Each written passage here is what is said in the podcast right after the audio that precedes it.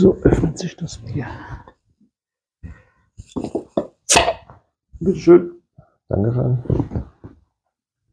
So. So, schon mal Prost. Was an? Willkommen bei der offiziell vierten Episode unseres Podcasts, Die laute Nacktheit. Ähm, der heutige Titel ist nicht so ganz ausgefallen wie der letzte, hat auch nicht so wirklich die Bedeutung. Ich habe einfach mal gesagt, Recap. Ähm, wir haben ja die Tradition gestartet, Martin. Wir fangen ja immer mit einem Fun Fact an. Hast du dir was überlegt für die heutige Sendung? So ein Startpunkt? Ich habe mir überlegt, äh, so einen komischen Witz äh, von unseren Kindern zu erzählen, wie sie sich mal von Alexa haben erklären lassen, weil äh, ich von Lea jeden Tag damit bombardiert werde. Aber die sind so doof, dass ich es schon lange vergessen habe. Okay. Dann kann ich ja was sagen. Und zwar, was ist deiner Meinung nach laut der Statistik gemessen an Fahrradanmeldungen bei der Polizei? ist, glaube ich, der Faktor, die freundlichste Radstadt der Welt. Die freundlichste Radstadt?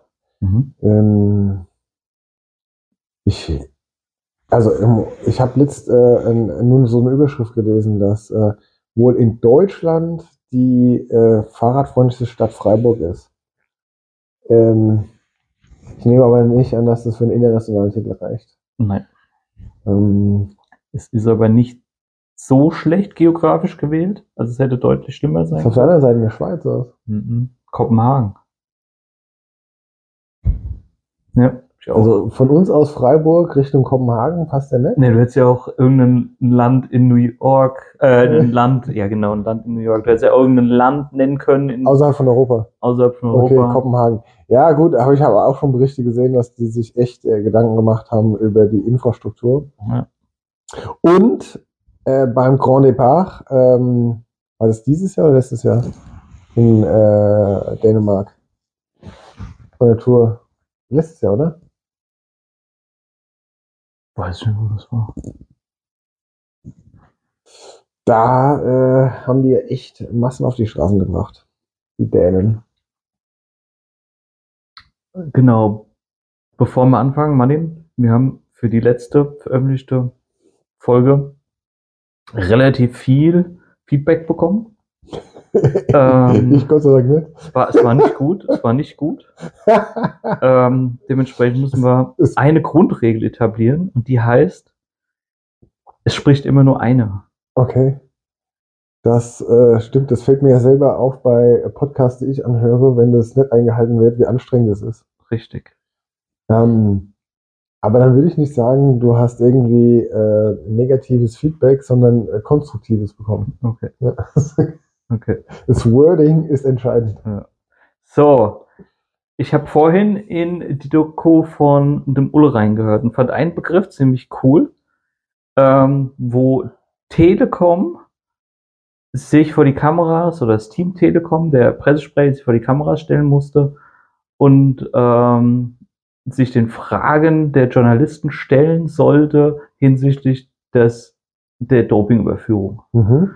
Und er sagt, er hat Nebelkerzen geworfen. Nebelkerzen fand ich als, als Aufhänger ziemlich cool, weil, weil wir ja im Prinzip im Vorfeld zu dem wichtigsten Ereignis des Jahres, für dich zumindest, dem Gipfeltreffen beim Dünsberg, im Nachgang auch ziemlich viele Nebelkerzen geworfen haben.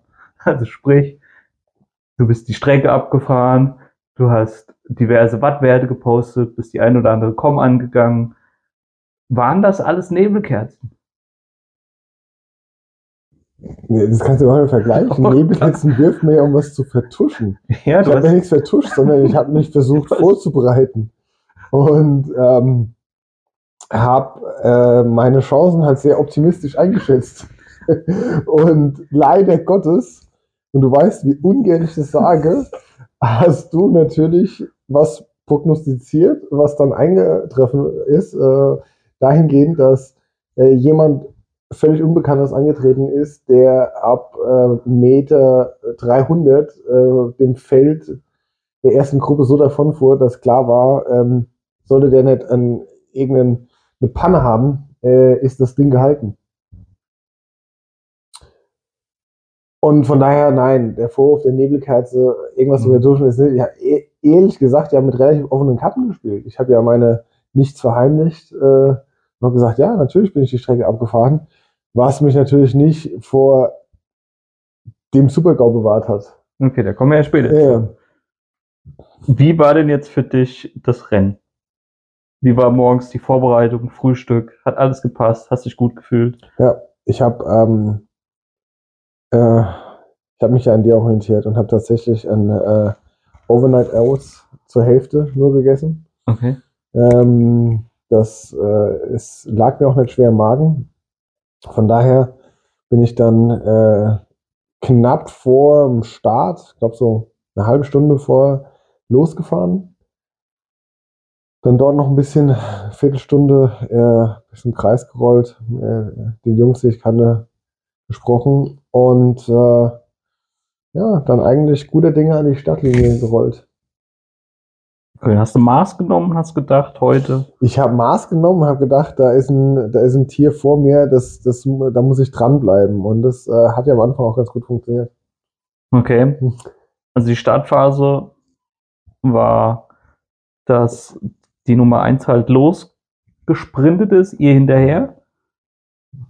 Ja, ein paar haben versucht, diese Lücke zu schließen, haben dann relativ schnell gemerkt, wenn man das äh, dauerhaft versucht, dann ähm, kommt man wahrscheinlich nicht ins Ziel. Okay. Der war schon saustark. Also, ähm, das an seiner Stelle äh, hätte ich, weiß ich nicht, gut, ich mein, wenn du so fahren kannst, klar, aber der, der, hätte ja auch sagen können, er lässt ruhiger angehen aus seiner Sicht und äh, fährt ein bisschen im Feld mit und macht in der zweiten Hälfte erst Druck. Das hätte ja für ihn immer noch gelangt. Aber vielleicht hat er sich auch eine bestimmte Zeit vorgenommen und wusste, ähm, keiner von den anderen kann ihm da irgendwie bei helfen. Im Fetzberg wart ihr noch zusammen und dann. Nee, Fetzberg, äh, Fetzberg hat sich ja schon ein bisschen aufgesplittet und äh, ich war dann, glaube ich, in der zweiten Gruppe. Ähm, noch bis, äh, bis Krofdorf und in diese Wiesenpassage rein und äh, da bin ich dann aus der ersten Gruppe geflogen und wurde von der zweiten Verfolgergruppe eingeholt. Und dein größter Kontrahent war zu, zu dem, dem Zeitpunkt. Zeitpunkt? Ja. Ja. Und kam mir aber näher. Ich habe äh, ich hab ihn hinter mir röcheln gehört und dann war er da. Okay. Ja. Und dann habt ihr die Passage zum Wald hoch, Krumbacher Wald. Ich weiß nicht mehr genau, äh, wann das war. Es, war. es war ja ein bisschen die anders, die Streckenführung jetzt für die, für die Gravelbiker. Ähm, wir sind da viel länger gerade ausgefahren im Wald, aber dann kam doch irgendwann diese, war das diese Passage, wo man um diesen Begrenzungsstein rum muss, so rechts rum, ich weiß es nicht, oder schon vorher.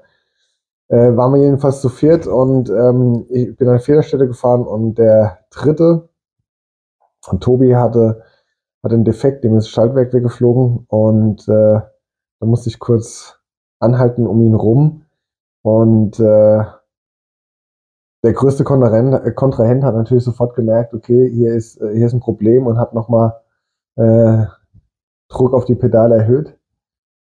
Und die Lücke zu schließen hat wehgetan. Und danach war es eigentlich nur eine Frage der Zeit, wann ich da hinten raus rausfalle. Und dann ist das Gummiband gerissen. Das, ja, das, das war auch nicht sehr elastisch. Das Okay. war ja so ein, so ein altes, sprödes. Ja, und dann, dann kommt die zentrale Frage, dann kam ja der Moment, den man eigentlich nicht für möglich hielt, aber jemand mit der Streckenkenntnis hat sich dann tatsächlich verfahren. War es da schon vorbei oder hättest du Ja. hinten raus noch ein Ich hatte ja äh, großspurig äh, mit der Top 5 äh, geliebäugelt. Und zu dem Zeitpunkt war ich, glaube ich, auf Platz 6. Und ähm, ja, ich bin einmal nicht abgebogen, wo ich es hätte machen müssen. Ähm, will mich da jetzt auch nicht rausreden, weil die meisten anderen, äh, oder ich glaube alle anderen haben es geschafft. Ähm, Es war aber, weil es wird ja immer im Zusammenhang damit genannt, dass ich die Strecke so oft abgefahren bin und es war ja natürlich eben äh, anders als die Strecke, die ich abgefahren bin. Ja. Und dieses Schild, das Gravel hier reinfährt, war dann auch weiter nach hinten versetzt, nach der Abbiegung erst, stand dann Gravel auf der Straße.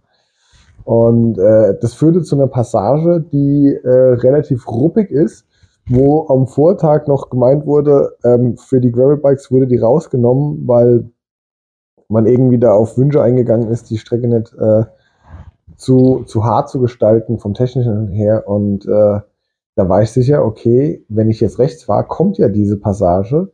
Und man hat ja gesagt, die wird rausgenommen für die Gravelbikes, also muss ich hier gerade ausfahren. Das war der Fehler.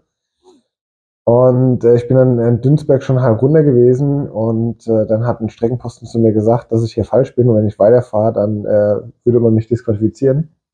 Woraufhin ich das Bike gewendet habe und bin wieder hoch. Und an, an diese Abbiegung muss man aber, wenn man sozusagen von unten das erste Mal hochfährt, wiederum entgegensetzt abbiegen. Und da standen wieder Streckenposten und die haben nicht gemerkt, dass ich gerade vorbei bin oder zuvor halt da schon mal lang gekommen bin und dachten, ich bin das erste Mal dort unterwegs und haben gesagt, du fährst hier nicht links, sondern rechts. Und ähm, den habe ich zugerufen, dass ich mich gerade verfahren habe. Und die haben dann auch noch irgendwas gedroht, von wegen, dass man äh, mich dann aufschreiben würde und aus dem Rennen nehmen. Es ist letztlich nicht passiert, aber es hat mich zwei Plätze gekostet, so dass ich ja äh, auf einem äh, zwar natürlich äh, ehrenhaften achten Platz, aber natürlich die äh, vorher benannten Ziele nicht erreicht habe. Mhm. Also währenddessen du im Prinzip zurückgefahren bist, hat ja jemand anders, der ein anderes Rennen an dem Tag gefahren ist, also sprich die Mittelstrecke beim Mountainbike, der aber sich ja in Position fahren wollte, um dich den letzten Berg hochzuziehen, alles in die Waagschale ge geworfen hat schlussendlich, um dort sein zu können. Aber das war ja dann schon eigentlich nicht mehr existent, nicht mehr möglich, nicht mehr relevant. Und dann hat derjenige im Ziel gestanden und gewartet. gewartet, gewartet und dann kam der Dommel ins Ziel. Ja. Als Vierter. Als Podium knapp verfasst und hat am letzten Anstieg, ja, wenn ich da gewesen wäre, hätte ich ihn auch ziehen können, aber das wäre ja gegen die Abmachung gewesen. Aber ähm, das ist nicht aufgegangen. Aber äh, also man darf jetzt auch diese, diese Erzählung der andere, ja, also man kann ihn auch benennen. der sitzt mir halt gerade gegenüber, ne? Und ähm, man kann natürlich ähm, das so aufgreifen und sagen, der hat eigentlich nur gewartet, dass er äh, mich nochmal äh, ins Ziel springen könnte. Aber der ist schon äh, relativ hart für sich selbst gefahren und ist äh, ähm, ja er hat es ja richtig gemacht. Er hat ja tief gestapelt, ist mit geringen Erwartungen an äh, Start und hat eine sehr passable äh, Zeit abgeliefert. Ja, aber der hat im Vorfeld auch gesagt, dadurch, dass die Startzeiten auch ein bisschen anders waren als ursprünglich gedacht, dass es realistisch ist, dass ich am letzten Berg da sein kann. Ja, und, und ich habe alles dafür getan. Genau, und wenn ja. ich das, wenn ich das, die so performt hätte, wie ich es mhm. mir gewünscht hätte, wäre es genau aufgegangen. Mhm. Von daher ja, ist das halt ein weiterer Eintrag in inzwischen dem von mir gut gefüllten Buch der verpassten Chancen. Mhm. Ja. Das muss man leider so sagen. Ich muss es fragen, weil ich kann es aktuell nicht beantworten. Du hast ja neben den regulären Gravelbikes eine, eine eigene Kategorie, dachtest du am Anfang, erfunden, die dann aber schlussendlich bei Instagram und bei vielen anderen sozialen Medien ja schon lange existierte, das Super Gravelbike an den Start gebracht. Ist der Hype um Gravelbikes echt? Oder meinst du, das ist nur eine Lückenfülle aktuell, weil es nichts anderes gibt? Weil, ich meine, ich muss selbst gestehen, bei jedem YouTube-Film, was ich schaue, ich schaue mir irgendwelche Abenteuerfilme an mit Gravel-Bikes, mit Gravel-Fahrern etc. Rennrad-Videos, Mountainbike-Videos erreicht die breite Masse nicht. Deswegen ist Gravel-Bikes oder sind Gravel-Bikes jetzt da und bleiben sie oder glaubst du, dass sie weggehen werden? Sie sind ja schon da. Also, äh, naja, aber jetzt Mainstream. Mehr als. Mh, also ich könnte mir vorstellen, ich weiß jetzt nicht die Zahlen, aber ich, äh, wenn man jetzt äh, davon ausgeht, dass von verkauften Fahrrädern der größte Anteil E-Bikes sind, und wir die mal wegnehmen und sagen, okay, von nicht motorisierten Fahrrädern könnte ich mir vorstellen, dass Gravel-Bikes wahrscheinlich im Moment sogar äh, Mountainbikes und Rennräder schlagen. Wenn wir sagen, das sind so die drei Kategorien, die jetzt bei sportlichem Fahren in, in Frage kommen.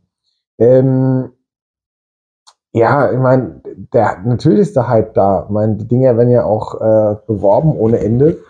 Ähm, und ich muss ja auch zugeben, dass das äh, viel Spaß macht, auf so einem Fahrrad zu sitzen, auch wenn andere Leute behaupten, ich habe gar kein Gravelbike.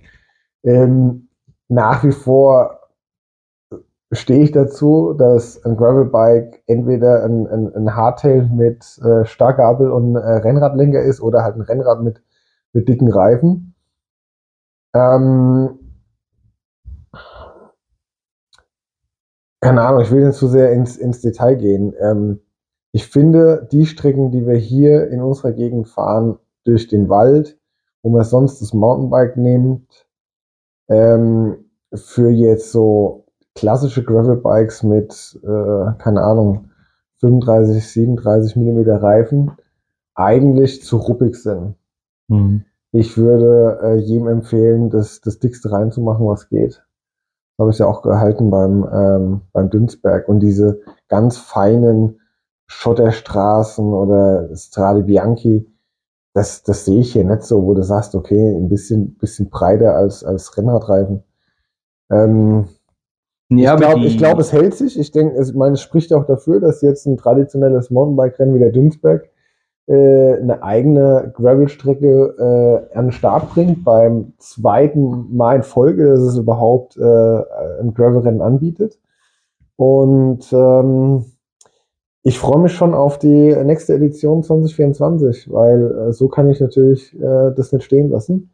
Was umgekehrt sehr schade ist, weil wenn wir mal jetzt äh, zum Dünsberg zurückkommen, es gab eine herausragende Performance in einem Rennen, in dem weder du noch ich am Start waren und leider ist derjenige heute auch äh, verhindert, um am Podcast teilzunehmen.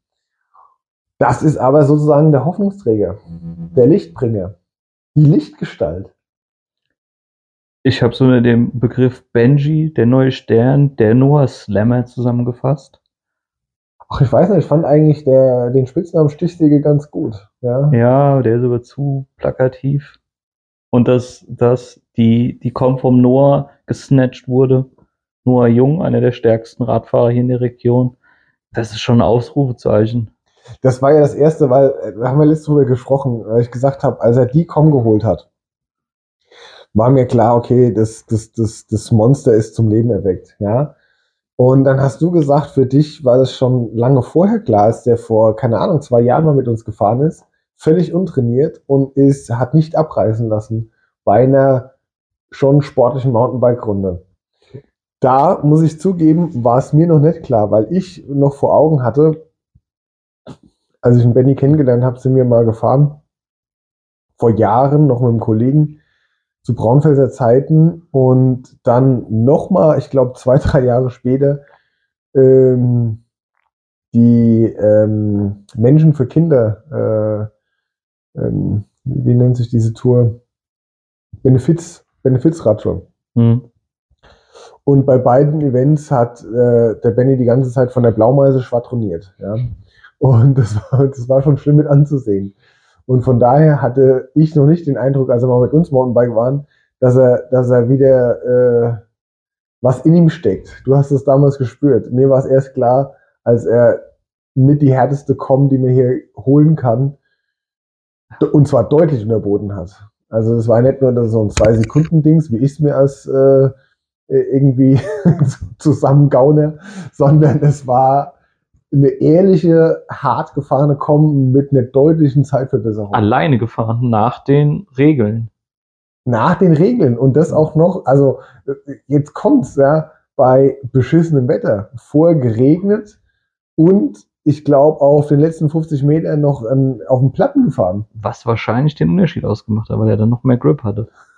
Wird sich, wird sich, wird sich wahrscheinlich nie bestätigen, aber das war schon ein Ausrufezeichen. Ja. Also, ich meine, Benny kam, sehr kurze Hosen, Also ich kenne nur, Sehr kurzer Atem ich auch. kenne nur einen, der noch kürzere trägt, das ist der Werner. Ab und an mal. Und ein Kessel vor sich her. Das ist alles weg. Ist Alles weg. Alles weg. Das ist brutal. Also am, am Geburtstag war ein messerscharfer Typ, der da durch die Tür geschritten kam. Also es, um dann Ja. rauszugehen, eine zu rauchen. Das war natürlich die, die äh, nee, also der, ist nur ins der ist nur mitgegangen. Nein. Ich glaube, also, äh, ich, also ich denke, Bei- dass er mit. Warum sollte er mitgehen? Also Also ich, er wollte mit ihm reden. Also mit dem Olli, mit, mit, dem- mit dem Diver. mit Olli the Diver. Ja. Ähm, nee, ich glaube, dass, der, dass er sich eine geschnort hat und hat auch einen geraucht. Der hat ja bis vor kurzem noch geraucht, regelmäßig. Das ist ja, das ist ja umso Ja, unverständlicher. aber der ist einen Tag später, ah, der ist auch früher heimgegangen extra, hat sich Gels gekauft. Nee, am Sonntag war das drin, aber Samstag sich noch Gels ja. äh, eingekauft, um am Sonntag ein erstes offizielles ähm, virtuelles Rennen fahren zu können, damit du Also am, ich- Samstag- am ich- Freitag keine rauchen. Also ich muss, ich muss sagen, der alte Benny hat mir besser gefallen. Also auch, also jetzt auch trotz kurzer Hose, ja, äh, diese, diese Oldschool-Mentalität, die Gels sind sowieso für einen für, für Arsch und ja, äh, virtuell zu fahren, was soll das? Den hat es 180 Grad gedreht. Ich dachte, als er diese spektakuläre Com geholt hat, das sei Peak Performance, aber weit gefehlt. Von da an ging es ja nur noch bergauf. äh, Und die Ankündigung, eine FDP an die 5 Watt pro Kilogramm Körpergewicht zu holen, wurde von uns belächelt und inzwischen fällt uns die Kinnlade runter, weil er schon bei 4 ist. da ist es noch ein bisschen ein Weg, aber es ist nicht ganz unrealistisch. Ja. Und Also- von, von daher haben wir eigentlich den nächsten verloren, mit dem wir fahren können, Ja. weil er sagt, äh, Jungs, ich wollte eigentlich trainieren und hier nicht ähm, zuschauen, wie ihr durch den Wald kriecht. Richtig, richtig. Ja, wie ist die Zielsetzung für 2024? Bezüglich eines äh, spezifischen Rennens, also beim, beim Ja, generell erstmal der Rennkalender. Also mein Rennkalender ist ja ein bisschen anders als deiner. Ja, Du hast dich du ja, gehst ja den, den Weg des Ja, ich wie heißt muss. denn? Samu 3. ich muss ja den einen anderen Weg einschlagen. Und da vorneweg mal eine Frage, warum findet man sich in der Kategorie wieder von unwichtigen Rennen? Warum feiert man das so? Warum ich unwichtige Rennen feiere? Ja, warum, warum du nur unwichtige Rennen meldest? Im nächsten Jahr. Zumindest Status quo. Weil es äh, mit der Gesamtsituation besser vereinbar ist. Okay. Und ähm, weil die, die Einteilung nach wichtig und unwichtig ist eine subjektive. Ja. Und das muss man ja sagen, bei dir ist ja das Pathologische, dass jedes Rennen, das du gefinisht hast, äh, entwertet wird, indem du nachträglich darüber sagst, das war eine RTF. Na, nicht Vor- alle. Vorher aber natürlich gehypt hast als das größte Event äh, und das einzige, was zählt. Nee, alles. Wir erinnern zum Beispiel an den Ötztaler. Im Nachhinein wurde Ötztaler mehrfach von dir als RTF diskreditiert. Lange. Äh, ne, Das ist ein Schlag ins Gesicht für alle, die dieses Jahr aufgrund der großen Hitze vom Rad gestiegen sind und nicht weiter konnten. Naja, also mit, mit vier Wochen Vorbereitung in Ötztaler fahren Und nimmt nun noch- mal den Charakter an einer RTF. Also, Oder spricht für das Talent. welches Talent? Vier nee, aber die, Wochen nee, Ötztaler? Ötztaler, also die, die langen Rennen habe ich schon- gesagt, aber alles, wo du aus dem Training raus hinfährst, wo du morgens nicht schwitzt beim Aufstehen, das ist eine RTF. Oh, wir haben geschwitzt. Wir haben kaum geschlafen. Wir haben in dieser Bude gelegen und es war super heiß. Ja. Und am nächsten Tag sind wir erstmal auf die Idee gekommen, nachts die Fenster aufzumachen. ja. Das hätte uns auch ein paar. Äh, Das hat uns wahrscheinlich die zehn Stunden gekostet. Also mich, dich jetzt vielleicht jetzt nicht, aber du wärst vielleicht nicht am ersten Berg weg gewesen. Ja. Aber jetzt von der, von der Zielsetzung. Leider konnten wir der, diesen Programmierfehler von der, von der Eschborn-Geschichte nicht für uns wahr werden lassen. War tatsächlich ein Programmierfehler. Der, der Victor hat es versucht anzumelden ja, und da hat er einen Screenshot ähm, also zumindest an mich geschickt, wo dann ähm, gesagt war, erstens die Aktion abgelaufen, zweitens war es ein Programmierfehler. Also ursprünglich war schon gedacht, weil das ja unfair gegenüber jedem, der sich angemeldet hat, mehr als 50% Rabatt zu bekommen. Das war ursprünglich schon so geschrieben, dass Wie wir es 50 verstanden haben. Genau, 50 Euro pro vier Personen Ja, als Gesamtreduktionswert, Gesamt- ja, okay. genau. Aber wie gesagt, da gab es einen Programmierfehler und ihr habt jetzt halt wahnsinniges Glück gehabt. das muss man sagen, weil, also damit hatte ja auch keiner gerechnet. Was wäre die reguläre Anmeldung? 95 Euro, ne? 95 Euro. Und wir hatten jetzt äh, pro Person äh, von diesen 95 gegen 50 runter, so dass jeder nur 45. Genau, also für 45 ist halt genial. Das ist halt mehr als die Hälfte, ja. Das, ähm, da, da, das hat ja auch im Vorfeld keiner so verstanden. Und ähm, ja, da hättet ihr eigentlich sofort zuschlagen müssen. Das hätte vielleicht sogar als Zweierteam auch ge gelangt. Weil du noch einen vierten Mann gewartet hattest. Der übrigens bisher der große Unbekannte ist. Also so wurde er genannt.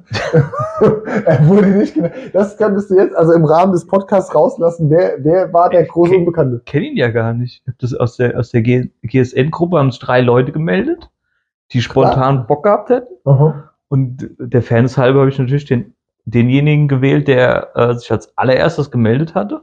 Okay. Aber ich weiß nicht, wer das ist. Und ähm, wie hast du ihm dann erklärt, dass es nichts Ich wird? habe ihm einen Screenshot geschickt und gesagt, hier, leider ist die Aktion abgelaufen, sorry, was ein Mist und äh, der Programmierfehler ist aufgefallen. Dementsprechend haben sie es geschlossen. Okay. Ja, also War ich nicht fand, äh, ich hatte, ich hatte überlegt, äh, ja, eigentlich so richtig reizen tut mich das Rennen jetzt nicht unbedingt, muss ich sagen, aber klar, für den Preis äh, äh, ist mir dabei. Es ist heimatnah, das heißt, es gibt wenig äh, Gemaule, äh, wenn, man, wenn man nach Frankfurt fährt. Und ähm, ich hatte eigentlich ja nicht vor, dieses, äh, also 2024 ein, ein, ein äh, Rennradrennen zu fahren, aber auf diese Art und Weise ist natürlich die Wiederholung eines Triples gesichert. Also Kellerwald, Frankfurt, ähm, Dünsberg. Dünsberg ist gesetzt, Mhm. sowieso. Dann gibt's noch den ja, Black Forest Ultra heißt er ja eigentlich, aber ist jetzt mittlerweile der Hero Schwarzwald geworden.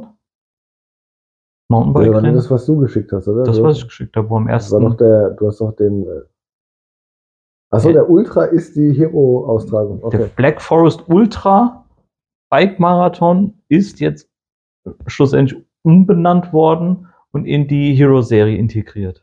Aber der ursprüngliche Schwarzwald Ultra war äh, ein, ein Rennradrennen. Ja, Mehrtagesrennen. Ja, das wäre wahrscheinlich auch mal lustig gewesen. Ja. Ja, ähm, da geht ja demnächst die Anmeldung auf. Ähm, zuckst du? Naja, wir fahren ja, also wie gesagt, Kellerwald. Frankfurt wird ausgesetzt, weil entsprechend der Preis so hoch war. Dann werden wir wahrscheinlich den Dolomiti melden, wobei Viktor den Startplatz jetzt auch schon wieder an Werner abgegeben hat. Ja, also Aber das oder wusste Werner nichts, weil er wollte ja auch noch einen zweiten für Marie. Ja, ähm, müssen wir nochmal schauen, wie der Viktor sich meldet dieses Jahr. Oder beziehungsweise nächstes Jahr. Dazwischen wäre noch der Römer-Marathon, aber es ist ja kein Rennen. Röhnrad ist auch eine RTF. Das ist, das ist, also das ist auch offiziell eine. Ja. Ja. so. Ähm, Aber und dann wäre eine Woche nach dem äh, Dolomiti wäre ja der Schwarzwald. Also ideal wäre natürlich Dolomiti fahren, in den Dolomiten bleiben, Urlaub machen, Trainingslager. Für mein Highlight, den Inferno. Dann auf dem Rückweg den mitnehmen und äh, schlussendlich mit dem dann. Fahrrad schon hinfahren. Ja, das wäre jetzt ein bisschen viel. Das wäre Pitcock-Style. Das. Nee.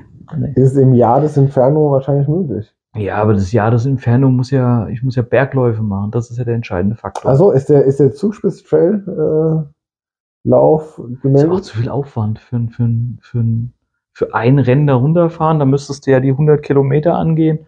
Und das kannst du in so einem, in so einem dachte, Inferno ja nicht machen. Ich dachte, äh, der Dennis sei schon dabei. Ja, wenn, wenn Inferno jetzt nicht gemeldet worden wäre, dann hätten- wären wir die 48 gelaufen. Aber der hat ja jetzt auch eine Entzündung irgendwie und muss aufpassen. Und Kriegt Ja. Füllerung und Spritzen und ist halt alles, ich das, was. der alte Spruch vom, vom Andi Vollmer, gesund an die Stadtlinie, ist nach wie Ja. vor und mit dem voranschreitenden Alter immer zentraler von Bedeutung. Richtig.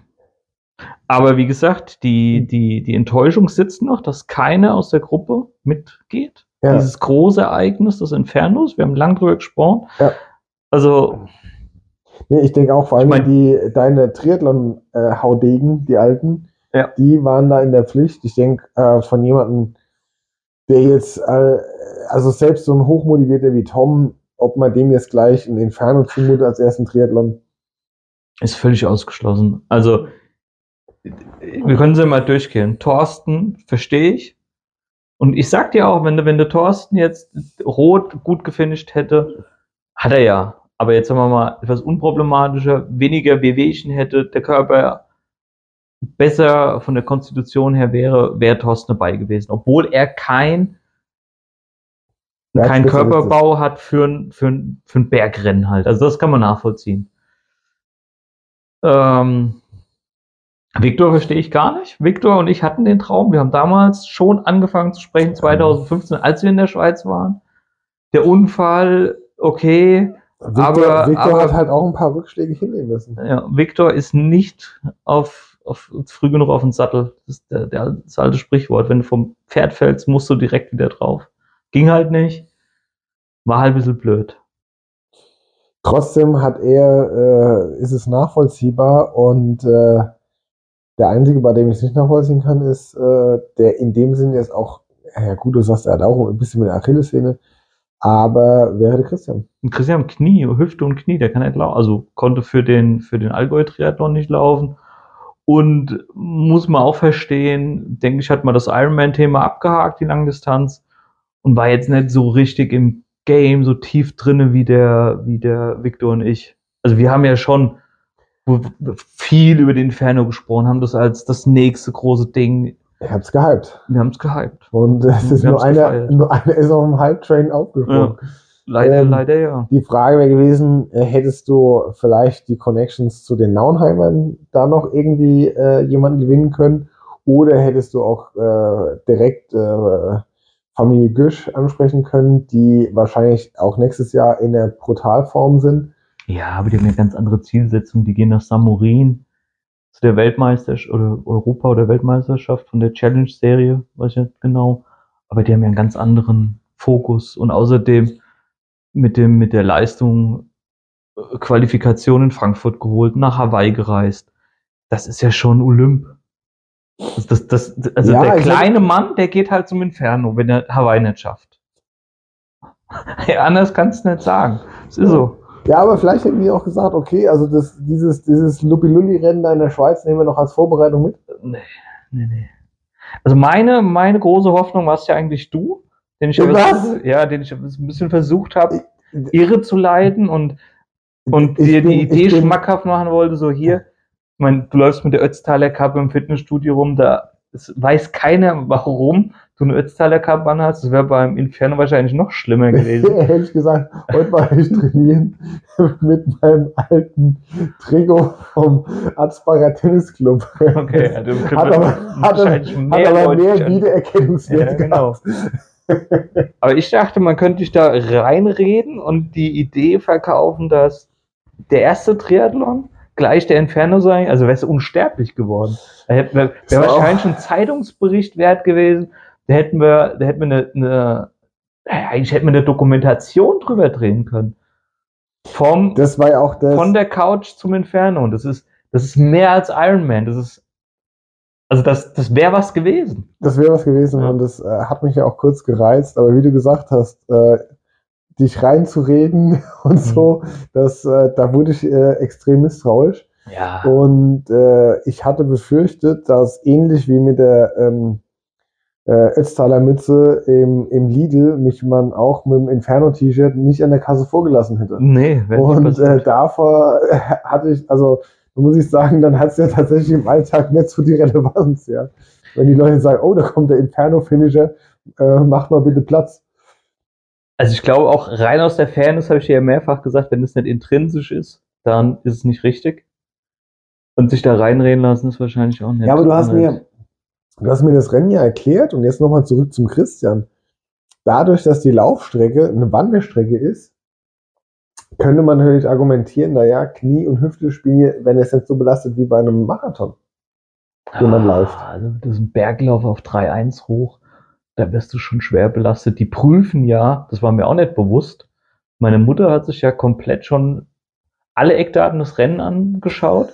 Also sie weiß, wo wir hin müssen, wann du wo sein musst, welche, welche Tasche wo abgegeben wird. Also die ist schon on fire quasi. Und sie weiß auch, dass du vor dem Lauf wird ein, ein kurzer visueller Medizincheck schlussendlich gemacht. Und wenn die sagen, also wenn du, wenn du nach dem Mountainbike-Fahren runterkommst und bist platt, lassen die dich nicht mehr auf die Laufstrecke, weil es zu gefährlich ist. Also, Das ist wahrscheinlich sogar härter als eine Cut-Off-Time. Apropos, ich habe heute gelesen, es ist schon ein paar Jahre her, aber da hat ein, äh, ein Typ geklagt, äh, ein, ein Triathlet, und zwar, das war noch im Ironman, das war die Halbdistanz. Der ist äh, 20 Kilometer am Schluss ist Halbdistanz, ne? Ja. Ähm, und ist im Ziel zusammengebrochen, musste medizinisch versorgt werden. Äh, Notarzt kam, ging ins Krankenhaus. Er hat die ganze Zeit äh, jegliche Hilfe erstmal abgelehnt und wollte es nicht. Und verklagt jetzt den Veranstalter, dass äh, er nicht schnell genug Hilfe bekommen hat. warum? Weil er ein Idiot ist. Und er Gott sei Dank auch äh, komplett äh, die Klage verloren hat. Weil er den Vorwürfen gemacht hätte, es wäre irgendwie zu hart gewesen. Was natürlich, äh, also ich meine, eine Eigenverantwortung hat man natürlich schon. Und wenn man sagt, äh, ich traue mir das zu und geht an den Start und bricht im Ziel zusammen und die, die rufen eine Notarzt, dann kann sich nicht beschweren. Also es gibt ja auch diesbezüglich eine Anekdote. Carsten, seinerzeit hat er ähm, den Weg eingeschlagen, Verbeamtet zu werden, hat irgendwie dann umgeschult auf äh, Lehramt. Ist auch, glaube ich, hessenweit der letzte oder der älteste, die älteste Person gewesen, die verbeamtet wurde. Und der hat, dadurch, dass er jetzt mehr Zeit als Lehrer hatte, relativ früh in den Raum geworfen, dass er sich für einen Ironman in Hawaii qualifizieren möchte. Und ist ab und zu mal mit uns Rad gefahren und hat trainiert und wir haben uns in Maxdorf angemeldet, Mitteldistanz, schöne Mitteldistanz. Das Ziel wurde geschlossen, Carsten war noch nicht im Ziel. Victor und ich haben gewartet und gewartet. Dann kam er, als das Ziel geschlossen war. Und es schien, als ging es ihm gut. Und dann haben wir bei McDonalds kurz gehalten. Als wir dann rauskamen, er wollte nichts essen, hat er sich übergeben. Also hat einen Hitzeschlag gehabt und hat die Mitteldistanz nicht gut verkraftet. Also gleiches Szenario, der hat jetzt nicht den Veranstalter verklagt, hat aber seitdem, glaube ich, auch nie mehr mit Sport dem, gemacht. mit, dem, mit dem Gedanken gespielt, sich äh, für einen Ironman nochmal melden zu wollen. Das war, war die Geschichte von Carsten. Äh, Könntest du dir vorstellen, dass nach der Rennradstrecke und der Mountainbike-Strecke du tatsächlich angeschossen bist und äh, kommt drauf an, wie schnell du fährst. Wie, was ich noch nicht gefunden habe, wie sind denn die Cut-Off-Times? Muss man da schon gucken, dass man Oh, ich glaube, das geht. Also die drei Kilometer, also wo, wo ich ein bisschen Respekt habe, ist das Schwimmen, weil es halt relativ kalt sein kann. Also Thuner See ist halt einfach kalt. Ähm, wenn du dann komplett unterkühlt rauskommst und es regnet, also August ist halt auch keine Bank für gutes Wetter, dann wird's halt elend, aber wir haben schon immer vom epischen Rennen gesprochen. Vielleicht, vielleicht kommt's dann mal und äh, weiß ich nicht. Ich denke, Rennrad ist okay, rein vom Streckenprofil her. Mountainbike denke ich hoch zu. Ich meine, das sind 1000 Höhenmeter, aber du hast halt auch die komplette Strecke runter, wo du nur rollst. Wo du, wo du dich ausruhen kannst. ja, wo du wahrscheinlich sogar mit deinen perversen Abfahrtskills Ja, Äh, nee, das ist alles Nummer. das ist Champagne Road darunter. Was mich jetzt interessieren würde, ich ärgere mich ja als Nicht-Realit immer über diese, diese Kacke da mit Windschatten. Wie ist denn das jetzt in dem Mountainbike-Abschnitt? Müssten wir meine Mutter fragen. Nein. ähm, Ja, aber gut, wenn, ich wenn wir glaube, das da ist völlig irrelevant, weil, weil die, ähm, die Strecke ist ja nicht gesperrt. Also es ist frei, du hast Verkehr drauf, du musst dich an die ja, Straßenverkehrsordnung halten, was halt irgendwo jetzt auch so ein kleiner, ja, weiß ich nicht, Downer ist. Ich fand halt schon jetzt beim Ötztal, also gesperrte Strecken, hat schon einen geilen Charakter, muss man einfach sagen. Ist übrigens bei Frankfurt Eschborn noch so. Ja, super. für 45 Euro ja, nicht für 95.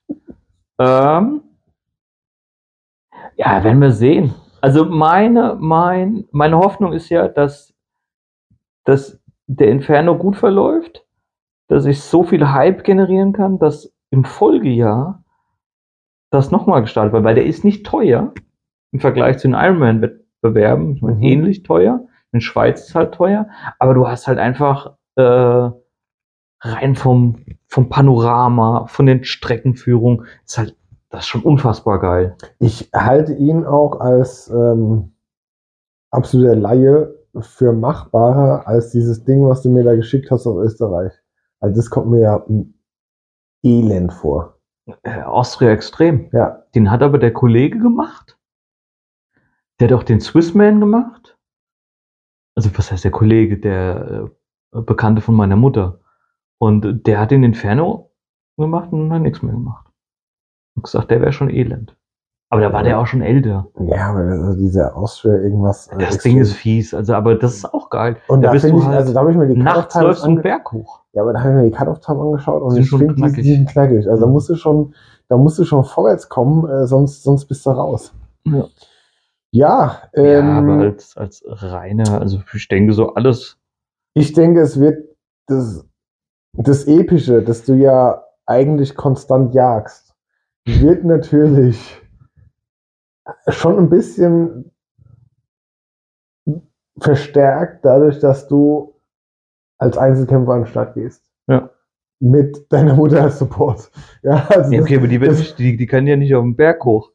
ja, Das ist ja, ich hoffe ja noch drauf, dass, dass sich einige der alten Weggefährten auf den Weg machen, wie damals für, für einen Rüdi auch vier Leute ins Auto gesprungen sind und nach in die Schweiz Ich gefahren weiß es sind. nicht. Ich, ich habe das Gefühl, ich meine, ich, ich war ja der Teil dieser alten Crew, aber ich habe das Gefühl, irgendwie, das, das Ja, die waren wir auch nicht. Die waren, die, das war, der Spirit war vor uns. ja, Aber die Frage ist, wer hat den Spirit gekillt? Ja. weiß ich nicht. Ähm, Wissen wir nicht. bei Gravel sagt man Dylan Johnson, aber ähm, ich weiß nicht, wie es bei, bei Triathlon ist. Ähm, aber äh, wo wir gerade bei dem Thema sind, Enttäuschung, ja.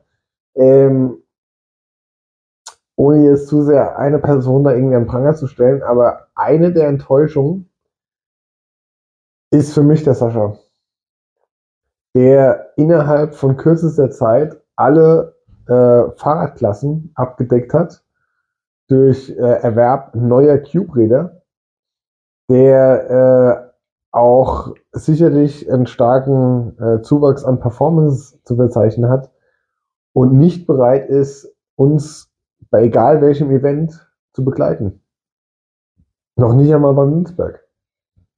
Ja, macht's ja für sich. Also er ist ja frei von Zeiten, frei von Druck, frei von Wettbewerb, frei von dem Gedanken, es wäre schon geil, in der Gruppe 1 schön mitfahren zu können. Frei von allem. Ja, das ist ja, also das ist zum Beispiel der Marvin auch, aber der Marvin organisi organisiert so trotzdem gemeinsame Rennen und macht sich Ja. Gedanken, wo man anfangen kann. Und selbst das ist mir Sascha zu viel. Ich habe dieses Jahr nur ein Nein gehört. Das wird sich wahrscheinlich im nächsten Jahr auch nicht großartig verändern. Ja, okay. Ja. Ja, dann geht also der, der Award Enttäuschung 23 wahrscheinlich äh, in, an den Seriensieger Sascha auch im nächsten Jahr. Ja, aber er hat sich nie aufgedrängt. Er wollte nicht. Also da, Nee, im Gegenteil, er hat mir das Gefühl gegeben, dass ja, ich mich der, Distanz. aufdränge. ja, ja, genau. ja. ja, stimmt schon. Ich muss ein- einen Punkt noch ansprechen, weil ich die Reaktion vermisst habe in unserer Gruppe und ich kann einen Radprofi nennen, der einfach geil reagiert hat. Mathieu van der Poel. Der hat bei ähm, einem, also einem YouTuber, den zwei belgischen A- Jungs, Average Rob oder Average, Average Rob, genau. Den hat er ein, ein kleines Techniktraining gegeben und dann haben sie irgendeine Wette abgeschlossen, wenn das Video so und so viele Likes generiert, 42.000, dann macht er einen Ironman. Und was war die Reaktion? Die Likes gingen durch die Decke und Mathieu macht einen Ironman. Mathieu hat einfach außen Stand raus gesagt, mache ich. Und dann hat Average Rob nachgefragt, einen vollen, er so, ja, aber er muss in den Kalender passen. Und die Reaktion, der Spirit, der ist weg. Also der Spirit von einem Profisportler. Der- Profi, wir sind auch der- Profi, der- wir möchten gern Profis. nee, nee, sind wir nicht. Doch. Also, wir sind, also, Mathieu hat, kriegt das Fahrrad gestellt, hat einen Sponsor auf dem Trikot und verdient damit sein Geld und macht sonst nichts anderes.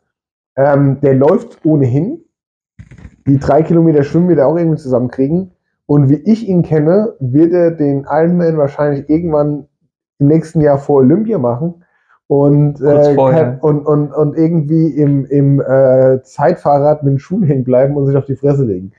Ähm, mein, der Typ ist Weltmeister geworden, hat sich dabei auf die Fresse gelegt, ja. Und äh, er hat, ich weiß gar nicht, wann hatten wir das letzte Mal ein Mountainbike zu Ende, Rennen zu Ende geschafft. Ähm, Ja. wird, wird der Olympiasieger. Sein, sein lang ersehnter Traum. Ich weiß nicht, wie Streckenprofil in Frankreich ist. Idee meinst, wäre- Meinst, nee, meinst du Straße oder Mountainbike? Äh, Mountainbike. Mountainbike. Ich glaube nicht, dass es direkt in Paris stattfindet, aber ähm, Ja, okay, also ich, irgendwo ich, halt. Er müsste, er müsste halt im Vorfeld wieder mehr äh, Weltcups fahren. Weiß ich nicht, ob er das macht. Ja. Ich meine, dass man in so einer komischen Kurve äh, bei den Weltmeisterschaften äh, Ja, sich das hinlegt, war ja. Also, das ist, äh. Sucht ja seinesgleichen, ganz So- ehrlich zu sein. Also so wie sich beim Dünsberg zu verfahren. Also, das ist auf das gleiche Niveau mit Strengkenntnis. ähm, aber nochmal zu, zu, zu Profis. Der Georg Egger, Speed Company, ist ein Halbmarathon gelaufen in 1,18. Also Profisportler per se sind schon starke Athleten. Das musst du einfach so sagen. Also lauf mal eine 1,18. ja, aber also du sagst es so überrascht. Naja, Ja, also, vor allen Dingen, vor allen Dingen, äh, sagen wir mal so, auch, es kommt ja drauf an, auch welcher Sport. Jetzt ist ja, äh, als, als äh, Mountainbiker bist du natürlich schon mal im Ausdauerbereich, ja. Ich glaube jetzt nicht, dass ähm, ja, jeder 1,18 Tischtennisspieler in 1,18 läuft oder ähm, Ja, nee, aber die, die 1,18, also normalerweise, weil du, du hast es ja auch erlebt, ein, ein guter Läufer ist meistens ein passabler Radfahrer, aber ein passabler Radfahrer ist nicht oft ein guter Läufer. Aber die machen ja viel Laufeinheiten, wenn du den auf Strava folgst, die, okay. im, im Winter laufen die ja so stalk ich die jetzt nicht. Ach so, Mhm. nee, aber da hast, du hast auch den Mathieu geedit. Mathieu, ja, aber, Ja, den, aber der, der da läuft sehe ich keine, da sehe ich keine Laufeinheiten. Ja. Ja. Wout läuft schon. Wout, also Wout würde bei mir durch die Decke schießen, rein an Credit Points, wenn der einfach sagen wird, hab ich melde nach. Ach so. Nee, ich melde nach. Ich melde nach. Doping, gutes Stichwort. Ulle ist back. Ich habe, du hast es ja in die, in die Gruppe gestellt, das Interview mit Hajo Seppelt. Ja, So ein Idiot, sorry. Der hat sich ja nach der ganzen Do äh, Dokumentation über die Russen und ach, die Russen haben uns alle beschissen, was Leistungssport angeht, bei mir irgendwie einen Misskredit gefahren. Die ganze Fragestellung an Jan Ulrich war scheiße. Wieso? Was Weil es provozierend war. Die ganze Zeit so. Ob er sich als Betrüger fühlt, der Zuschauer, der das sowieso gewusst hat, dass die alle dopen, ob er sich bei denen entschuldigen würde. Und ob er der Meinung ist, ob die Toursiege mit Recht ihm aberkannt werden könnten. Und Ulle sagt ganz klar, und da Ja, ich ja, ihm das ist eine gute 100% Antwort, ne? recht, gebe ich ihm 100% recht, Ja, er hat Chancengleichheit geschaffen und er fühlt sich als Toursieger. nee, die, die, die, Antwort war noch viel besser. Er hat gesagt, wem würden sie dann den, den Toursieg 97 geben? Ja, das ist das Das, sowieso. Ja. Aber die, die, die, es war das ganze Interview, wenn du die Doku Naja, anfängst aber zu also- schauen. Auf der anderen Seite, schön. mein, ja, also letztlich hat er ja das, im Prinzip die Antworten waren ja äh, das gleiche wie mit dem Podcast Hotel Matze. Und war aber viel angenehmer von der Atmosphäre. das, ja, aber dass der Hajo Seppelt als der deutsche Doping-Journalist, wenn der Ulle rauskommt und sagt, Jupp, ich habe doch gedopt, äh, surprise, surprise, halt ein paar Fragen zu dem Thema stellen muss. Also, ich meine, das ist halt schon sein Job. Ich finde jetzt auch nicht, dass er ihn überhart angegangen ist. Ja, ich, im Gegenteil, mich hat es ja überhaupt erst verwundert, dass die beiden zusammen ein Interview machen. Ja? Die hatten sich ja schon mal irgendwie, glaube ich, äh, so, da war der Seppel zugeschaltet. Da haben die sich ja äh, ähm, äh, äh, schon mal äh, so ein bisschen behagt gegenseitig. Aber ähm, ja, ich muss auch sagen, die, die Argumentation von Ulrich ist für mich aber auch nicht komplett schlüssig. Ja. Mhm weil er gesagt hat, er ähm, hat ja unter anderem dicht gehalten, um die große Radsportfamilie nicht äh, zu verraten. Und das hätte ja, das hätte es ja vorher nicht gegeben und das konnte sich keiner vorstellen. Da muss ich einfach sagen, das stimmt nicht. Hm? 98 wurde ein komplettes Team äh, aus der Tour genommen und er hätte auch in dem Zuge, wo ehemalige Teamkollegen äh, das zugegeben haben, hätte er eigentlich sich auch anschließen können. Weil da gab es niemanden mehr zu schützen, der aktiv gefahren ist von den Jungs. Und viele von seinen Leuten haben gesagt, natürlich waren wir auch auf Stoff. Rolf Aldag, Zapel, Klöden, Geschke, kam alles später raus. Naja, aber jetzt trotzdem viel, viel früher als er. Viel früher als er. Den Zeitpunkt hat er verpasst. Ja. Aber in der Doku, zumindest interpretiere ich so raus, auch von dem sportlichen äh, Leiter. Der hat sich ja auch dann irgendwie so positioniert, als würde er von nichts wissen. Und das ist einfach de facto falsch. Also das ist ein, also so ein Doping-Konstrukt, wie die damals hatten und heute wahrscheinlich auch noch vorherrscht, ähm, das funktioniert halt einfach auch nur mit einem, ne, mit einem intakten Team. Ich meine, in der, in der, in dem, in dem Hotel Matze äh, Cast geht ja der Ulle auch auf das Thema ein und er meint halt, dass durch den Blutpass und was weiß ich was heutige Sportler, Athleten wahrscheinlich überhaupt nicht mehr dopen können und sauber sind und es viel leichter ist für die. Nur sind alle Tourzeiten schneller, die Einzelleistungen sind alle schneller. Also wie, wie erklärt sich dann das? Das wird ja gefragt. Und dann hat er auch angefangen mit Trainingsmethoden und Ernährung und sonst was. Ähm, naja. Und das Beste war, dass er gesagt hat, die Fahrräder sind leichter geworden, was ja jetzt die letzten Jahre, als die Umstellung war auf äh, Scheibenbremsen, Rennrad erstmal überhaupt nicht der Fall war. Ähm, ja gut, was will er auch sagen? Ne? Der kann, also mein, ja. wenn der jetzt die, die heutige Generation anschuldigt, dann kriegt er halt den nächsten drauf. Aber ähm, auch der Blutpass. Also wir beide sind ja überzeugt davon, beim Blutpass musst du halt früh genug anfangen zu dopen, um die Werte im Blutpass schon hoch einzusteigen, damit es nicht mehr so auffällt. Ja? Ähm, ich nehme an, dass die ganzen Jungs fantastische Blutwerte haben. Da wird keiner äh, mit dem Hämatokrit von, von 42 durch die Gegend fahren.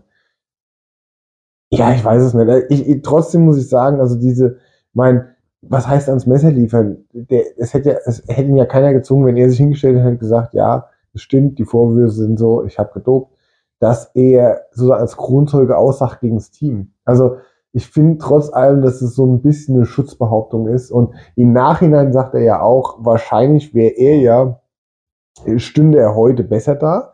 A, macht er ja seine, diesen, diesen Druck und dass er, wie, wie sagt er so schön, den Rucksack, den er mit sich geschleppt hat, äh, letztlich für den Nervenzusammenbruch verantwortlich.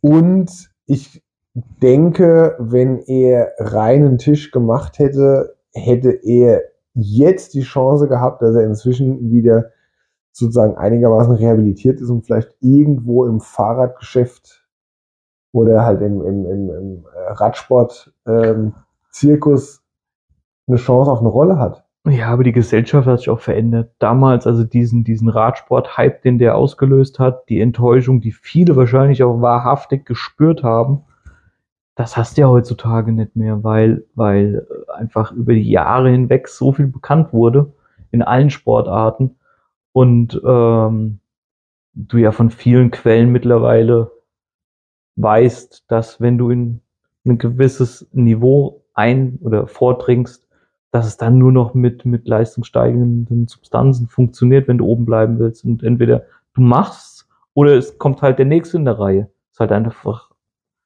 eine Leistungsgesellschaft in, dem, in dem Sport und du hast halt ein paar Aushängeschilder. Aber schlussendlich, Ich meine, die Frage stellt sich ja schon bei uns als, als äh, bei blutigen Amateuren. Was müssen wir nehmen, um an Benny der Stichsäge Harfs dran zu bleiben? Beziehungsweise sind seine Werte echt? es, war überraschend schnell. Ja. Nein. Und ich habe ihn letzt gefragt, als er jetzt wieder eine neue FDP erreicht hat, ähm, warum er denn So. im Ende November einen Peak hat. Und dann So. hat er, die Antwort hat mich überrascht. Er hat gesagt, das ist kein Peak, das ist eine Durchgangsstation. Sogar die virtuelle Welt hat ihn angezweifelt. Wir wollen es nochmal festhalten. Die, ah, ja, wobei ich denen auch unterstelle, dass die Gauner einfach nicht die Prämie zahlen wollten. Das Und haben äh, gesagt, ja, hier, äh, steigt, 27. Platz. steigt nochmal mit, mit, mit einem 5-Kilo-Gewicht auf die Waage. Ja. Also, äh, das ist ja auch, also ich habe mich bisher nicht re- registriert. Das, äh, wir können es ja auch machen. Wir haben ja auch äh, äh, unabhängige äh, Wattmesser. Wir könnten, wir könnten in der, in der, in der verlorenen Serie starten, ja. Aber was wird es uns bringen, wenn da als letzter Ich weiß gar nicht, wo würden, äh, was fährt ihr jetzt? Äh, Kategorie 3, ne? Ja, Das ist schon die letzte. ja, vier, vier und drei, vier und fünf gibt's glaube ich, noch. Ja, das ist fünf vielleicht dann, ne? Ja, aber auch äh, meine, in, den, in den regulären freien Events, die Erstplatzierten, die sind halt auch schneller und die sind ja auch noch Kategorie maximal drei. Ja, wir hätten da, wir haben nichts zu suchen. Nee. Aber was ich sehr schade finde, ist, ähm, wenn wir jetzt sagen, okay, der, der Urknall ähm, dieser, dieser Explosion war jetzt äh, praktisch äh, das Trainieren für den Dünsberg und die äh, Post-Dünsberg-Saison für, den- für den Benny, dass wir wahrscheinlich auch 24 beim Dünsberg nicht in den gleichen Rennen starten. Ich habe, ich, ich muss meine äh, Weste reinwaschen, was, was Gravel angeht. Ich denke, du wirst bis dahin auch ein Gravelbike haben und wirst auch fahren. Ähm, äh, und der Benny wird natürlich äh, versuchen, auf der Kurzstrecke äh, an die Stunde ranzukommen. Was eine Stunde ist ja noch keiner gefahren. Stunde acht ist, glaube ich, der. Stunde vier ist der Noah gefahren. Noah Jung. Ja gut, äh, also er hat ja auch gesagt, er traut sich eine, eine deutlich unter 1,10 zu. Jo, das ist, ist auch nicht unrealistisch. Ja. Muss man. Von daher bin ich froh, dass ich im anderen Rennen bin, weil ähm, ich hätte nichts davon, wenn ich ihn kurz an der Startlinie die Hand schüttel. Nee, bis dahin spricht er nicht mehr mit uns. Du, ach, ich weiß noch, der Benny so wäre wie wir. ich glaube, wenn du echte Klasse hast, dann äh, sprichst du Ja, aber der, also mit bis dahin fährt er auch dann 29 Zoll. Bis dahin hat er die Vorzüge erkannt. Bis dahin ist, Ich habe ja ist die schon, Trikotmarke gesetzt. Irgendeine wird's werden. ja, es bleibt uns auch die alten von Bernd. Aber ähm, ich habe jetzt schon äh, viele Bauteile von seinem neuen Bike äh, kennengelernt und äh, ich denke, es wird ein Geschoss. Ich hoffe, dass es ein, ein anständiger Rahmen wird und kein Montagsrahmen, dass das Ding die Grätsche macht. Ah, das werden wir schnell rausfinden. Na, wir wissen ja, Ja. wo wir langfahren müssen. Ja, Die Teststrecke. die Teststrecke. Da war im Übrigen Sascha mit uns. Das, das stimmt, das war die äh, eine von zwei Ausfahrten. Die andere war noch mal hinten raus. Und da hat er einen Platten gehabt. Äh, Und das, äh, ich weiß nicht, normalerweise diese Karma-Situationen, ja, die erlebe ich nicht so häufig im Leben. Ich erlebe es aber vermehrt mit dir. Als du dabei warst, mit dem Sascha und der Sascha sagt, ich weiß nicht, Jungs, was ihr immer macht, ich hatte noch nie einen Platten, macht's pff, und er hat einen. Instant quasi. Wirklich Was? sofort. Was natürlich dann auch äh, ähm, brillant war, dass er überhaupt nichts dabei hatte, um dem Ganzen Abhilfe zu schaffen. Egal. Ich wollte noch an der Stelle kurz äh, nachhaken, weil ich gerade eben gesagt habe, ich bin sicher, bis zum nächsten Dünsberg hast du ein äh, Gravelbike. Ähm, du selber spürst ja, dass der, dass der Hype echt ist und auch dich erfasst und gerade jemand, der so anfällig ist wie du für sowas, ähm, den, den juckt's. Wie, wie realistisch sind die Chancen und gibt es Modelle oder welche, Mo- falls ja, gibt es Modelle in der näheren Auswahl? Ja, gibt Okay. Also es gibt, gibt zwei ja, Züge, Anführungszeichen. Es gibt einmal das selbst konfigurierte Orbea, was momentan auch rein Preis-Leistungs-Verhältnis etc. wahrscheinlich die sinnvolle Entscheidung ist. Und du hast halt ein komplett individuell gestaltetes Rad, von Lackierung über Ausstattung etc. Ähm, flasht aber nicht so geil, muss man, muss man ehrlicherweise sagen. Warum nicht? Das ist ja ein hübsches Ding. Ah, ist schon hübsch, aber es gibt schon gibt geilere Räder. Ich hätte gerne, oder ich warte darauf, dass Santa Cruz ein neues Gravelbike rausbringt. Ist es, äh, ist es deiner Verehrung für Keegan Ein geschuldet? bisschen, ja. Ich bin, Okay. da, bin da ein bisschen, ein bisschen schuldig in der Hinsicht. ähm, nee, aber das ist, ich meine, Santa Cruz, mein erstes, oder das erste Skateboard-Deck, wo ich mich dran erinnern kann, was, was jeder haben wollte, war von Santa Cruz. Und das schließt für mich einen Kreis, wenn ich von Santa Cruz was hätte. Ich war in Santa Cruz, war auf dem Skatepark, der mich sehr enttäuscht hat. Ähm, diesbezüglich, aber das wäre für ich, mich nochmal so ein. ich hoffe, der Skateboarder war nicht enttäuscht von dir. der Skateboarder war, war komisch, der da auf dem, na, egal. Nee, das, das fände ich, aber da fällt mir die Rahmengeometrie nicht. Es muss brachial sein, ich finde die ganzen, die, diese, diese Independent-Marken wie Open, ähm, dieses Rodeo. Locker, das Rodeo sieht richtig gut aus. Aber äh, da weiß ich nicht, wie du das rankommst. So aktuell. Das heißt, auch du äh, spürst, dass der Trend Richtung Super Gravel. Nee, Super. Gravel, nee, das muss ein ordentliches Gravelbike sein, wo der Rahmenabstand zum Reifen gering ist, nicht wie bei einem, bei einem ungebauten Mountainbike-Rahmen. Das ist halt einfach unfassbar hässlich, finde ich.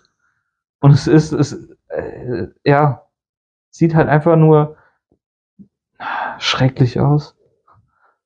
Ja. Ich sehe keinen Mehrwert drin. Ich finde es einfach, nee. Und jetzt ist es, es ist nichts für mich. Ich habe einen, einen, Triathlon-Rahmen gekauft, wo der Abstand gering ist. Mein Rennrad hat einen Zentimeter Abstand. Ich finde, das ist so einer der entscheidenden Aspekte, ob ein Rad gut aussieht oder nicht. Ja. Okay, also, ähm, Orbea, die Vernunftentscheidung. Ähm, oder Santa Cruz, was wahrscheinlich nicht so. Ja, aber es wird, die werden nicht den Rahmen so, so äh, gestalten, dass er mir gefällt. Aktuell ist das wie mein Cube-Rahmen, ähm, wo das, wo die hintere Strebe zu weit unterm Sattel äh, in Rahmen integriert ist. Ich finde, das muss so einen richtig schönen Diamant-Shape haben. Das hat's halt momentan leider nicht. Okay, Und, aber das, das äh, 3T oder 3T ja. sieht super aus. Richtig schön. Breite Rahmenrohre, brachial. Richtig Potenzial, das Fahrrad, aber müssen wir sehen. Aber mit wem willst du ein Gravel fahren? Es gibt, wir haben keine, wir sind keine Gravel Artists, wir haben keine Gravel Artist Crew. Ja, aber du Wir warst, sind Rennradfahrer und Mountainbike-Fahrer. Du warst immer derjenige, der auch äh, den neuen Zug äh, Ja, aber schlussendlich die Champagne Roads, die es hier so gibt. Sascha hat ein Gravelbike. Sascha, ja. da sind wir wieder bei dem. Sascha ist Ähm. Gravel gefahren auf der Straße mit, mit Straßenbereifung und hat dann das Rennrad gekauft. Weil er dann einfach weitere Wege ziehen kann. Ja, aber äh, also äh, angenommen, du findest ein Modell, äh, Modell was, was deine äh, Vorstellung erfüllt. Ja, Das ist wahrscheinlich auch zu teuer. Dann finde ich es aber auch geil, wenn du, wenn du jetzt die, die, die Gravel-Bikes, also ein Open, dann musst du halt auch fragen, welches Material? Ein Stahlrahmen, Titanium wäre halt geil, aber es ist halt zu dünn von Rahmenrohren oder tatsächlich ein CFK? Weiß ich nicht. Ich hätte gedacht, dass es für dich äh, nur Carbon gibt. Ich fände ein Titanrahmen auch geil. Und, und Standard, ich meine, die bauen Stahlrahmen, sind das, glaube ich. Auch nicht so schlecht. Aber da sind halt die Rohre nicht so, cool. also die, die, die Durchmesser Ja. relativ gering. Nee. Open gefällt mir gut. Aber, also, Nee, eins ist- muss halt sein, es muss halt ein komplett integriertes Cockpit haben. Ich will kein Kabel sehen. Das ist der erste Faktor, der, und Orbea erfüllt alle Kriterien. Du kannst, ich bin ein bisschen am Hadern, was die Rahmenfarbe angeht, aber ich, wahrscheinlich wird es das werden. Ja, ich finde es ja schade. Also, äh, mir hat ja sehr gut dieses äh, BMC-Teil gefallen. Glaube auch mit diesen Dämpfungselementen, dass das hier für unsere äh, ruppigen Straßen das Richtige wäre. Es war auch integriert und hätten die doch in Herrgottsnamen nur Fett BMC draufgeschrieben, dann hätte es vielleicht auch äh, dich erwärmen können. Ja, aber dieses Weise mit diesen Punkten drauf hat mir nicht so gefallen. Also ich fand das Fahrrad ist schon interessant, auch mit dem, mit dem Dämpfer hinten, beziehungsweise mit diesem Elastomer. Aber ähm, hm. Ich hoffe, dass es, es wird irgendwas geben zu Nürnberg, dass wir äh, den Hauptkontrahenten äh, vielleicht ein bisschen in die Zange nehmen können. ich glaube, der ist zu stark. Je Nee. nachdem. Das glaube ich nicht. Die müssten, die, müssten Also- die Strecke nur ein bisschen länger machen. glaube ich. Also ich glaube, alles, was so bis zwei Stunden geht, sind die, sind die Jungs ziemlich fit. Also das ist, und mein, ein Fehler in der Matrix erlaubt halt, dass wir da mal mitfahren können. Aber ich meine, an- andererseits muss man sagen, die, die trainieren anders.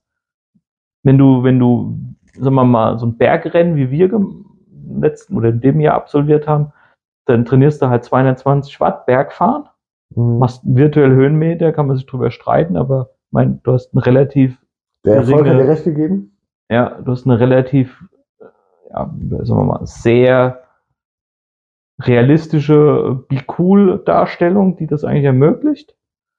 Und aber wo was wir jetzt aktuell fahren, diese Rennen halt, wo du, keine Ahnung, 170 Puls über eine gewisse Zeit fährst. Übrigens, 171 Puls, eine Stunde 42 von der Stichsäge. ist eine Ansage gewesen. Das ist, eine Ansage. Ich weiß nicht, ob das eine Ansage an uns war oder an seinen Kardiologen. Also, ist- ähm, Sorry. Unfassbar. also ich bin jetzt ja auch schon mal eine Stunde gefahren. Ähm, so 168. Das hatte ich dann beim, beim Dünsmann auch, glaube ich, um die, um die 168. Aber äh, darüber hinaus äh, wird es bei mir dann brachial nach unten gehen. Ja, eine Stunde. Äh, ja, Der ist halt nur mal 42 Minuten länger gefahren. ja. Und der war ja auch nach den ersten fünf Minuten war der auf Touren. Der hat keinen Einbruch gehabt. Ja, also muss man vorstellen, die Werte aus diesem virtuellen Rennen sind so, dass uns die Augen nass werden. Und trotzdem hat's ihn total zerbröselt und er ist auf Platz 27 müde über die Ziellinie gerollt. In Kategorie 3. In Kategorie 3. Ja. Und ich habe ja die Videos, ich habe mir das Live-Rennen mir angeschaut und die Kategorie 2 und 1. Ich meine, 1 ist, was ist er gefahren? 1,42. Ich meine, die hatten 16 Minuten, 18 Minuten, waren die schneller. Es war ein bisschen komisch rauszusehen. Ganz eindeutig war es nicht. Kategorie 2 war auch 10 Minuten schneller. Und das sind ja etliche Watt mehr. Es ist unvorstellbar. Ja, also das sind Und die Frage ist, was für Leute sind es? Ja, meine, wer hat als Amateur Zeit, äh, so viel zu trainieren, dass er im Prinzip ja Werte äh, drückt, die, die nah an den Profibereich kommen? Ja, Kategorie 1 ist ja mehr oder weniger Profi. Ja, ne. Also jetzt wirklich kein, keine namhaften Profis, aber das sind halt, äh, Leute, die ein, ein gratis Programm fahren müssen. Das klingt ja nicht so professionell. ja, aber, die, aber das war schon bemerkenswert, dass ja oftmals über ja, relativ lange Zeitspanne hinweg plus 500 Watt gesehen. Also in den Videoaufzeichnungen. Also das ist, das musst du erstmal fahren. Aber wenn die nach dem Rennen sozusagen die Stichsäge zur Dopingkontrolle gebeten haben, was ist denn mit den Jungs dann? Also, also, also was wird denn da noch kontrolliert, bitte? Und dann ziehen sie da einen Stecker sofort. Also, Ich fand es eigentlich witzig, dass keiner auf mein, mein Schallau-Gate-Hinweis reagiert hat. Die Arme ist ja auch vor Gericht geführt worden, weil sie virtuell mehr getreten hat als die Tour de France-Profis. Aber sie hat ja äh, so auf der Straße bestätigt. hat sie äh, die, äh, die Zweifler äh, Ja. äh, gezeigt, wo, was sie kann. Ja. Ich glaube, ich muss nach Hause. Ja, das war schon lang. Aber, Ich denke- aber die letzte Frage: Darf sich Ulle als Tour de France-Sieger fühlen? Deiner Meinung nach? Er ist Tour de France Er. Sieger, Ja. Hm. Und das äh, ist ja auch das, was ihn von Lance Armstrong unterscheidet. Ulle hat eine Tour gewonnen.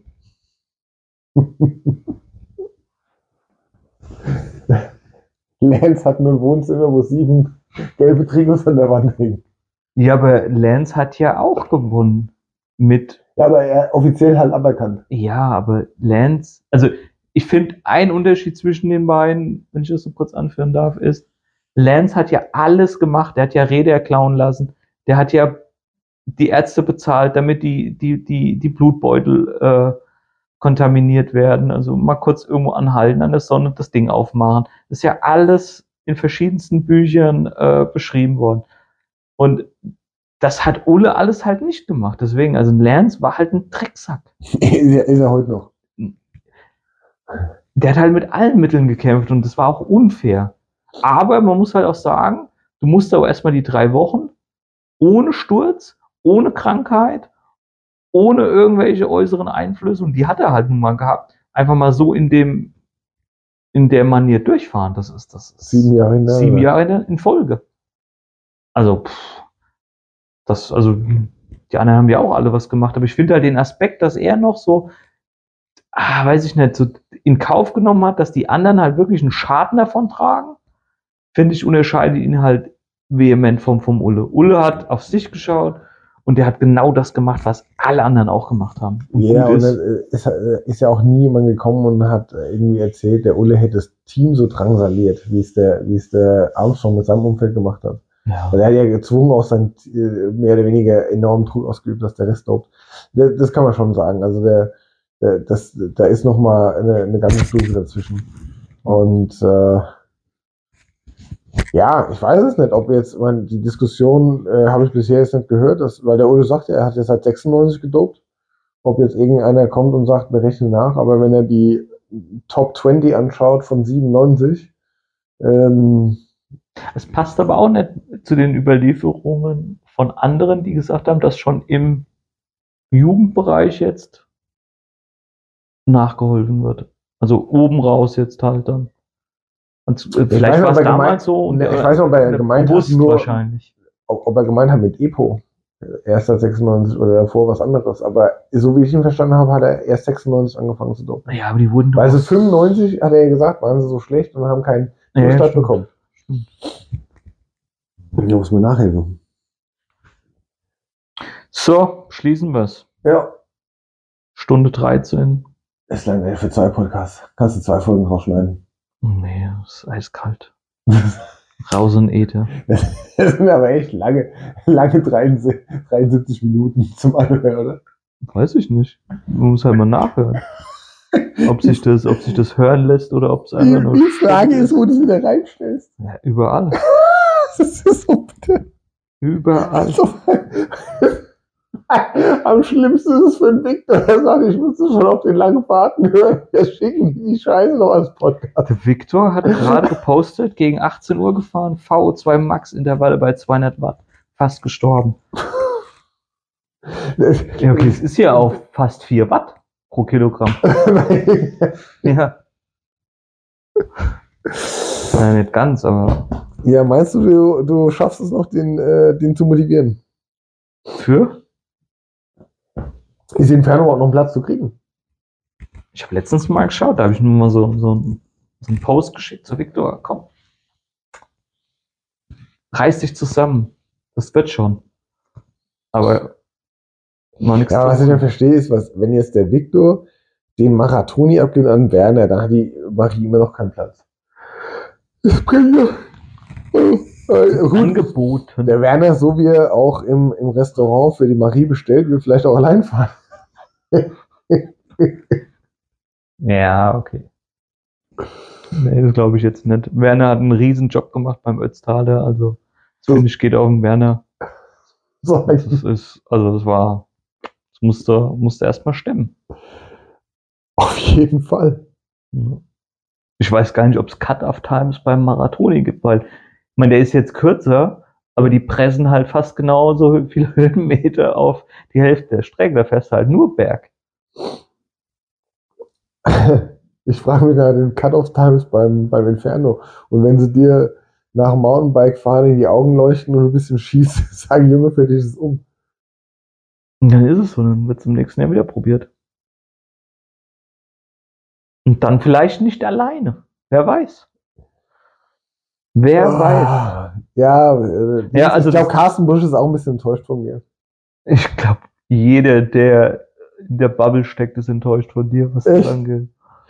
Ich, ich meine, Ich meine, die Bubble ist jetzt nicht sonderlich groß. ich wollte gerade sagen, äh, also ich finde ich find auch, bevor ich Enttäuschung abkrieg, äh, soll es erstmal bitte der Dings abbekommen. Der Sascha. ja, Sascha wäre ja für den Inferno nicht. Ja, wieso? Der läuft ja besser als ich. Ja, aber das, das, das ist schon ein Schritt. Also ich meine, ich, mein letzter Ironman ist auch jetzt, ja, das wären dann sechs Jahre, aber dadurch, dass wir dieses Jahr aus dem Nichts heraus eine relativ harte Mittelstrecke einfach mal so gemacht haben, mit dem Allgäu Triathlon, ist halt die Basis irgendwie noch da. Aber das ist halt eine andere Liga.